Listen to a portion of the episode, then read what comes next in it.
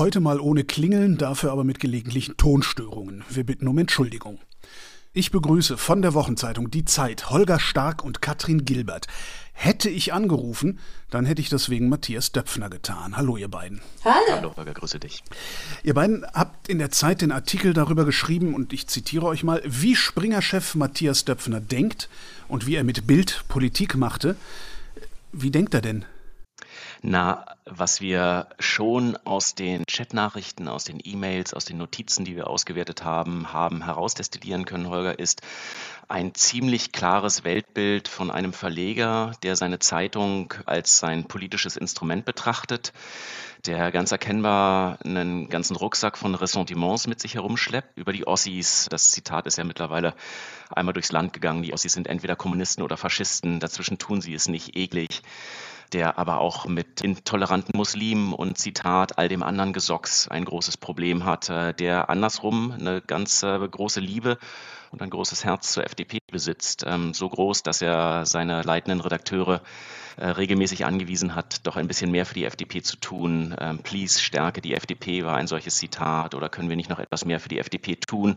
Also jemand, der erkennbar die Brandmauer zwischen einem Verleger und seinen Journalisten nicht wirklich einhält und das Ganze sehr politisch getrieben betreibt. Ist das so unüblich, diese Brandmauer nicht einzuhalten oder ist es hier einfach nur mal aufgefallen?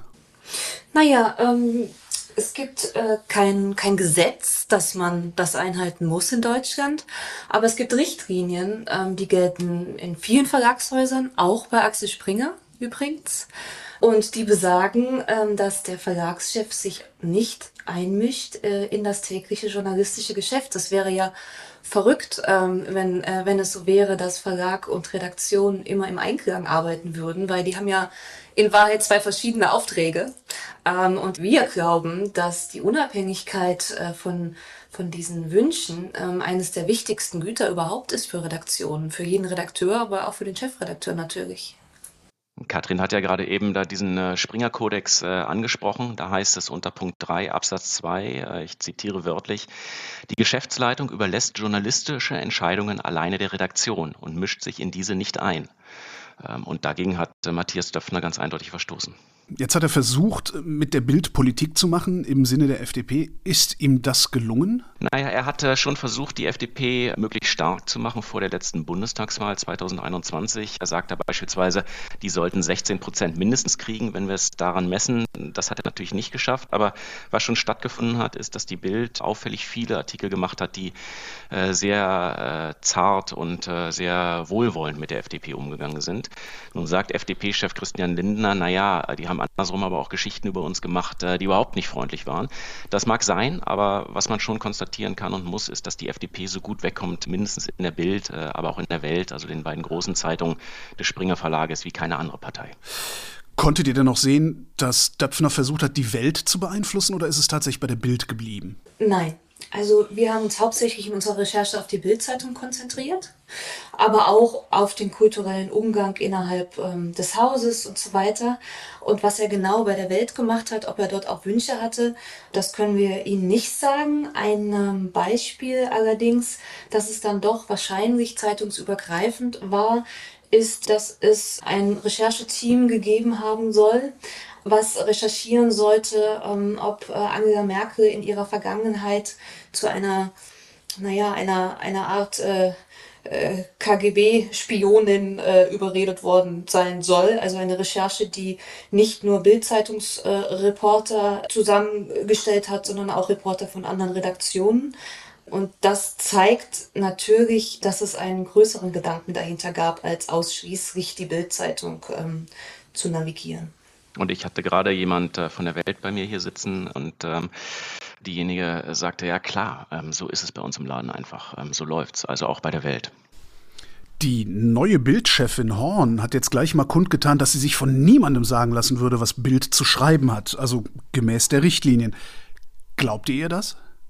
Es war zumindest ein wahnsinnig kluger Schachzug, muss ich sagen, weil sie wahrscheinlich die unabhängigste Chefredakteurin der Bildzeitung äh, sein wird, die es jemals gab, weil es ja nun öffentlich jetzt äh, beteuert wurde, dass sie sich nicht reinreden lässt. Allerdings ähm, gab es ja auch Berichte, ich glaube, das war in der Süddeutschen Zeitung, dass es bei der Entstehung dieses Kommentars, den sie dort geschrieben hat, ich glaube, es war der vergangene Samstag, dass es da auch Kürzungen gegeben haben soll. Das gibt es immer mal wieder, dass ein Text kürzer wird und das ähm, bedeutet auch nicht, dass Herr Döpfner persönlich dafür gesorgt haben muss. Allerdings war es wiederum an entscheidenden Stellen, also die härtesten Stellen ihres Kommentars gab es dann am Ende nicht zu lesen in der Bildzeitung. Damals war sie ja außerdem auch noch gar nicht Chefin, sondern der Reichelt war es. Würdet ihr dem Reichelt glauben, wenn er sagt, dass ihm keiner sagt, was Bild zu schreiben hat? Also an den Stellen, wo wir noch in die Zeit von Julian Reichelt zurückgegangen sind und er von der Kommunikation betroffen war, da ist es schon eher so gewesen, dass die Bild dem Drängen von äh, Matthias Döpfner in den meisten Fällen nachgekommen ist. Es gibt äh, sicherlich auch einige Fälle, wo die damalige Chefredaktion widerstanden hat, aber das ist die deutlich geringere Zahl von Beispielen. Außerdem hat Frau Horn geschrieben, ich zitiere, und natürlich diskutieren wir auch in der Redaktion kontrovers über die SMS-Schnipsel, die jetzt genüsslich von Mitbewerbern veröffentlicht werden. Was mich am meisten ärgert, der Tenor mancher Berichte diskreditiert die Arbeit der exzellenten Journalisten bei Bild. Das ist mies. In meiner Wahrnehmung diskreditieren diese Leute sich regelmäßig selbst, und zwar exakt durch ihre Arbeit. Ich bin aber auch voreingenommen. Wie, wie, würdet ihr die Arbeit dieser exzellenten Journalisten, wie Sie sagt, beschreiben? Also die Arbeit, die wir da typischerweise bei Bild zu sehen bekommen. Vielleicht darf ich da kurz darauf antworten. Ähm, zum einen, Sie haben gesagt, diese SMS-Schnipsel. Also ähm, Sie sagen, das waren SMS. Ähm, wir sagen, es waren Nachrichten verschiedener Arten und es waren definitiv keine Schnipsel. Wir haben es ja tatsächlich sogar im Wortlaut mit äh, fehlenden Leerzeichen und in der grammatikalischen und äh, Gegebenheit äh, wiedergegeben. Das heißt, ähm, Schnipsel stimmt einfach nicht. Also es war unfassbar viel Material, aber wir haben uns wirklich darauf kon konzentriert, es korrekt wiederzugeben im richtigen Kontext. Und zum anderen, ähm, und das glaube ich ist auch wichtig, dass man das einmal sagt, weil ähm, da mache ich auch kein Geheimnis draus. Ich habe ja selbst bei der Bildzeitung gelernt. Nun ist das 18 Jahre her. Ich habe dort volontiert, bin im Volontariat dann rausgegangen und zum Spiegel gewechselt, aber trotzdem, ich kenne dieses Haus von innen.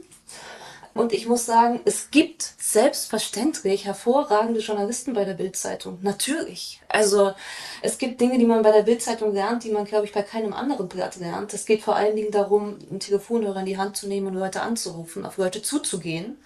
Und trotzdem glaube ich, dass auch viele Dinge dort anders laufen als in anderen Häusern, die nicht okay sind. Und deshalb diese Dinge aufzuklären, das ist ganz, ganz wichtig. Ähm, aber das müsste genauso aufgeklärt werden, wenn es um die Zeit oder um, um die Süddeutsche ginge.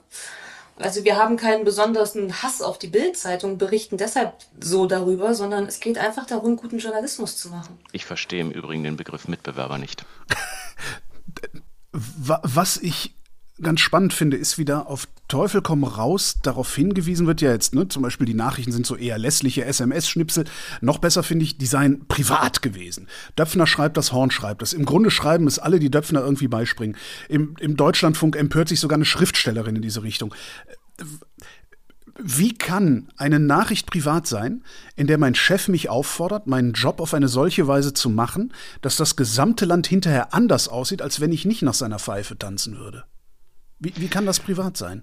Naja, da ist wahrscheinlich die Definition des Begriffes privat eine der letzten Varianten, um sich hier zu verteidigen an der Stelle. Ne? Privat ist, äh, wenn ein Vater seinem Sohn schreibt. Privat ist, wenn ein Kunstsammler einem anderen Kunstsammler schreibt. Privat ist auch, wenn der eine Kollege einem anderen Kollegen schreibt und sich über Fußball oder über Sex oder über äh, die Party am Samstag, Samstagabend unterhält, wobei das dann schon nur noch so ein ganz bisschen nicht mehr privat ist, weil es ja innerhalb eines Arbeitsumfeldes stattfindet.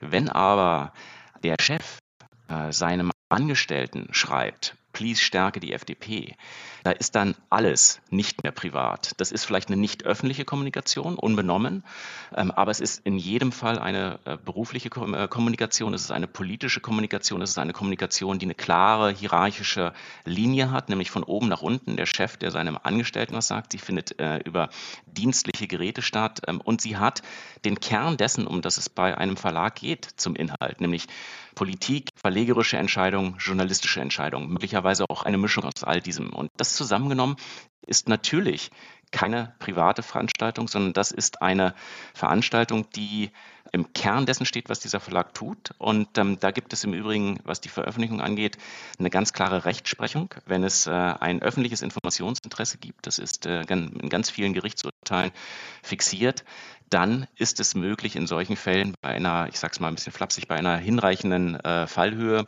ähm, und bei einer Abwägung der Güter der Privatsphäre versus äh, dem öffentlichen Interesse aus solchen SMS-Zitaten und E-Mails ähm, auch zu ähm, zitieren. Wir haben bewusst Privates nicht veröffentlicht. Ich glaube, das ist ganz wichtig. Wie viel habt ihr denn veröffentlicht? Also wie viel, wie viel habt ihr gesehen und wie viel Prozent davon habt ihr letztlich gedruckt? Wir würden ungern jetzt zu der Gesamtheit des Materials, äh, mit dem wir gearbeitet haben, Auskünfte geben. Wir haben aber so viele Zitate wie in wenig anderen Fällen und Recherchen publiziert. Insofern geht schon mal der Schnitzelvorwurf, die da ganz reduziert nur erschienen sind, äh, ins Leere. Und dann ist es genauso wie Katrin gerade gesagt hat, die Dinge, die wirklich privat sind, also die Komplexe betreffen, über die wir vorhin geredet haben, die haben wir wirklich konsequent aussortiert. Wir haben das auch in unserem Hausjuristen natürlich prüfen lassen. Und das, was wir veröffentlicht haben, das ist nicht nur legal, sondern auch legitim. Trotzdem bleibe ich noch ein bisschen hier. es, es, fällt schon auf, also ihr, ihr bleibt, also die Zeit, ihr bleibt, ihr bleibt auffallend vage, in welcher Form diese Nachrichten verschickt worden sind. Waren es SMS, war es WhatsApp, Slack, Teams? Es waren einfach verschiedene Kanäle. Das heißt, ähm, es ist nicht so, man darf sich das nicht so vorstellen. Man sitzt in der Zeitredaktion und dann kriegt man von einem Informanten eine E-Mail und da stehen dann zehn, sagen wir mal, äh, WhatsApp-Nachrichten drin. So darf man sich das nicht vorstellen. Also so eine Arbeit, die, die geht erstens über einen längeren Zeitraum. Also das ist schon, ähm, das, das bedeutet Monate und nicht Tage oder Wochen. Und zum anderen entsteht dann daraus so eine Art, naja, so eine Art äh, Rechercheberg. Und den geht man dann in Ruhe durch. Und dann entscheidet man, was ist die Geschichte, welche Nachrichten darf man veröffentlichen, welche nicht. Also das ist wirklich ein Prozess, der länger dauert. Ich habe manchmal den Eindruck, die Leute haben die Vorstellung, man kriegt das so im Briefkasten gesteckt und dann macht man das einfach, wie das da drin steckt. So ist es definitiv nicht. Und wir wissen ja von Matthias Döpfner, dass er das auf vielfältigen Kanälen so kommuniziert hat. Ähm, also es gibt diese eine E-Mail beispielsweise, in der er sagt, lasst uns äh, für Donald Trump und einen Wahlsieg von ihm beten glaube aus 2020, ähm, die hat er an, ich bin nicht mehr ganz sicher, vier oder fünf seiner leitenden Angestellten verschickt. Äh, wir kennen diese eine WhatsApp-Nachricht, die er geschickt hat, ähm, nach der Julian Reichelt der einzige und letzte Journalist ist, der noch äh, sinngemäß aufsteht und nicht dem DDR-Obrigkeitsstaat hörig sei. Die hat er an einen äh, Bekannten, nämlich den Schriftsteller Benjamin Stuckrad äh, verschickt. Äh, andere stammen aus einem unternehmensinternen Chatkanal, wo ein halbes Dutzend leitende Mitarbeiter von Springer äh, mit drin sind. Wieder andere sind äh, individuelle Kommunikation. Also das ist ein ganzes Spektrum an unterschiedlichen Kanälen, auf dem da kommuniziert wird, die aber alles eint. Da gibt es einen überragenden, mächtigen Menschen, der publizistische Macht, wirtschaftliche Macht und äh, persönliche Macht auf sich vereint in äh, so einer Form von Sonnenkönig und der Leuten, die unter ihm arbeiten, die er bezahlt, letztlich sagt, wie er die Welt sieht und was sie damit anfangen sollen. Habt ihr, was, was ich in eurem Artikel auch nicht se sehe, so groß, äh, habt ihr die Kontexte der Nachrichten auch sehen können? Also habt ihr sehen können, ob es eventuell ironisch war oder eher nicht? Ja, also natürlich, wie ich eben schon gesagt habe, es waren nicht Nachrichtenschnipsel, die wir zugeschickt bekommen haben, sondern es waren einfach Kommunikationen. Und aus diesen Kommunikationen haben wir sozusagen das herausgewählt, was bewusst nicht in irgendeiner Form möglicherweise ironisch gemeint sein könnte. Und ich glaube auch die Fülle der wiedergegebenen Zitate und Nachrichten, die zeigt ja, bei einer oder zwei kann man sagen, okay, es war Ironie. Aber die Fülle beweist ja, dass da in irgendeiner Form auch eine große Leidenschaft und auch eine Überzeugung dahinter gesteckt haben muss. Wie lange habt ihr denn eigentlich daran gearbeitet insgesamt? Also wir haben da sehr früh angefangen zu recherchieren, weil uns die Frage von Anfang an umgetrieben hat, welche Rolle eigentlich diese Affäre, die da vor knapp zwei Jahren ausgebrochen ist, um Julian Reichelt, den damaligen Chefredakteur der Bild, welche Rolle Matthias Döpfner da gespielt hat. Weil es ja schon auffällig war, dass Döpfner Reichelt äh, in den ersten Wochen und Monaten wirklich gegen sehr großen Widerstand gehalten hat und zu ihm gestanden hat. Und dann, nachdem die New York Times ein halbes Jahr später berichtet hat, von einem Tag auf den anderen wirklich äh, buchstäblich über Nacht umgefallen ist und Reichelt gefeuert hat. Und das hat uns von Anfang an umgetrieben, die Frage, was ist da eigentlich bei Springer intern passiert? Was ist da vorgegangen, dass jemand so lange bei so harten Vorwürfen von Machtmissbrauch gegen seinen Chefredakteur in der Bildzeitung auf der einen Seite zu ihm steht und dann ganz plötzlich, urplötzlich, als wenn er wirklich einen Schalter ähm, umlegt, ihn feuert. Und das war eigentlich der Startpunkt, an dem wir mit unseren Recherchen begonnen haben. Nochmal zurück zu der empörten Schriftstellerin aus dem Deutschlandfunk, Nora Bossong war das. Äh, die unterstellt, es würde derzeit nur darum gehen, äh, gegen ein Konkurrenzmedium anzugehen. Äh, der Meinungsvielfalt würde damit keinen Gefallen tun und man könnte den Spieß ja auch umdrehen, weil euer Chefredakteur Bernd Ulrich in der Zeit ja wohl auch Klimaaktivismus betreiben würde. Nochmal zur Sicherheit. Was werft ihr Döpfner vor? Was genau? Also vielleicht erstmal dazu, ähm, ich glaube, sie hat noch nicht mal Chefredakteur Bernd Ulrich gesagt. Ja, das habe ich gesagt, damit wir nicht Verleger. erklären müssen. ja, genau. Also es war alles ein bisschen durcheinander geworfen. Äh, dann Konkurrenzmedium, dazu hat ja äh, Holger eben auch schon was gesagt. Ähm, äh, und äh, zum anderen ist es ja ein Riesenunterschied, ob ähm, ein Redakteur oder auch ein Chefredakteur unseres Blattes öffentlich seine Meinung kundtut und darüber schreibt und das als Kommentar gekennzeichnet ist oder ob ein Verlagschef eben nicht transparent intern seine Meinung als Bitte weiterleitet oder als Auftrag weiterleitet. Das sieht ja keiner von außen. Da, darum geht's ja. Wir haben ja nicht kritisiert, dass Marion Horn in einem Kommentar irgendwie die Grünen disst oder äh, jemand anders hochschreibt. Das kann sie ja gerne tun. Das ist ja für jeden ersichtlich. Aber was hinter den Kulissen passiert, das ist doch das Spannende. Und das ist auch das, finde, finde ich, was, da, was, wenn es nicht korrekt ist, jeden Leser interessieren sollte. Ob den Leser der Bildzeitung oder auch andere Leser in Deutschland, oder? Da, da ist Wolfgang Kubicki ganz anderer Meinung, also von der FDP. Äh, der hat gesagt, eure Berichterstattung sei politisch nicht von Interesse. Äh, Kubicki spricht von Schaulust. Ja, das ähm, kann natürlich jeder für sich selber entscheiden, äh, ob sie von Interesse ist oder nicht. Und da kann ich nur sagen, nach aller Resonanz, die wir erfahren haben, ist äh, Herr Kubicki äh, eindeutig in der Minderheit. Also uns geht es in erster Linie erstmal darum, die Fakten für einen Diskurs zur Verfügung zu stellen. Und äh, die Diskussion ist ja sehr entbrannt und wird auch von sehr unterschiedlichen Akteuren geführt. Ähm, dieser Fall vereint eins, er lässt eigentlich niemand wirklich kalt. Er emotionalisiert sehr und das zeigt uns, dass wir da einen Nerv getroffen haben. Wenn du mich persönlich fragst, dann ist der Punkt, der mich am meisten bewegt, diese Vermischung aus verlierischem Einfluss, publizistischer Macht und ökonomischer Macht in der Person von Matthias Döpfner.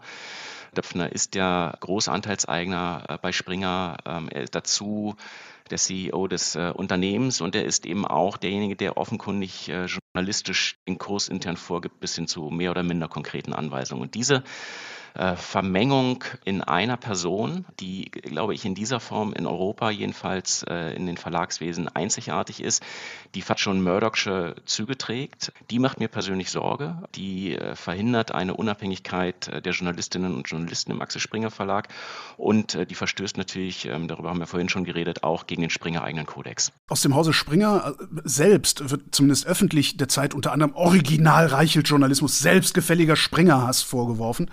Ähm, wenn ich mir jetzt den letzten Medienskandal hier in Berlin angucke, also Schlesinger beim RBB, da haben hauseigene JournalistInnen zu den Verfehlungen der Vorgesetzten recherchiert.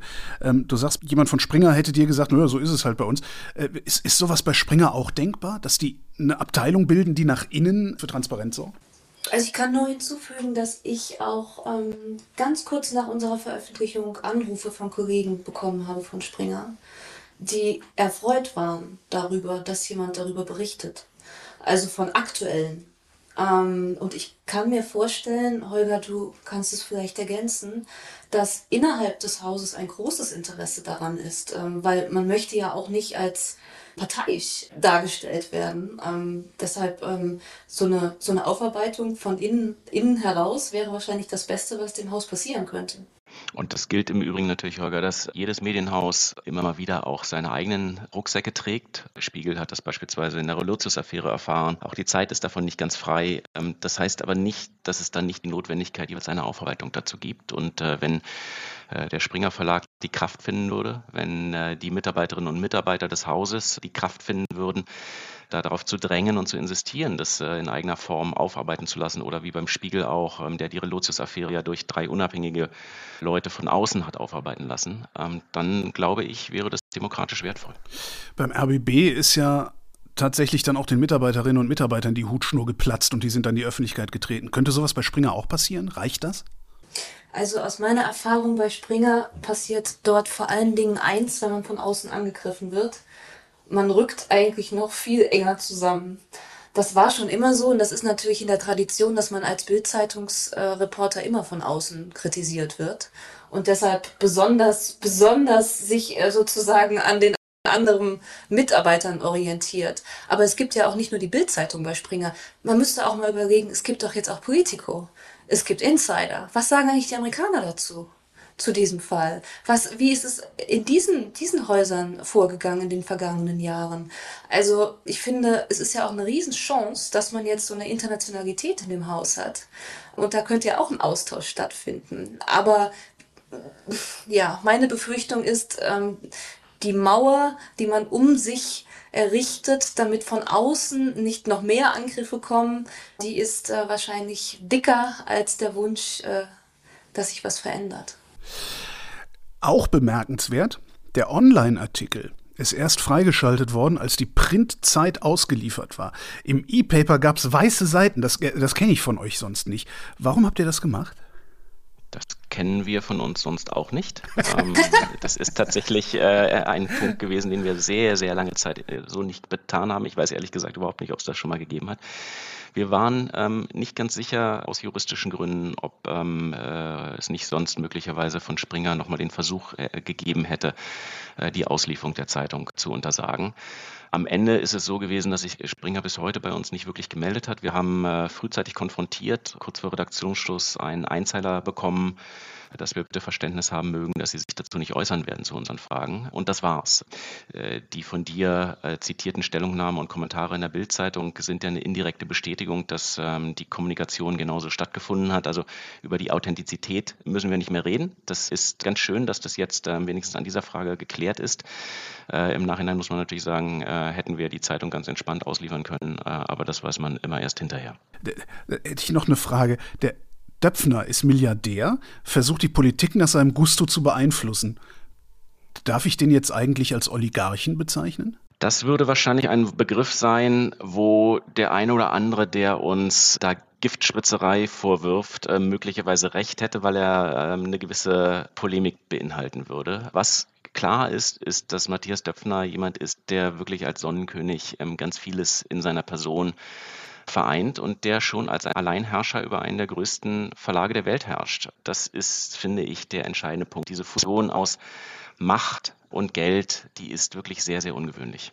Katrin Gilbert und Holger Stark, vielen Dank. Sehr, sehr gern. Wir danken dir. Und das war Holger ruft an für diese Woche. Nächste Woche reden wir wieder über Medien und bis dahin gibt es über Medien zu lesen auf übermedien.de.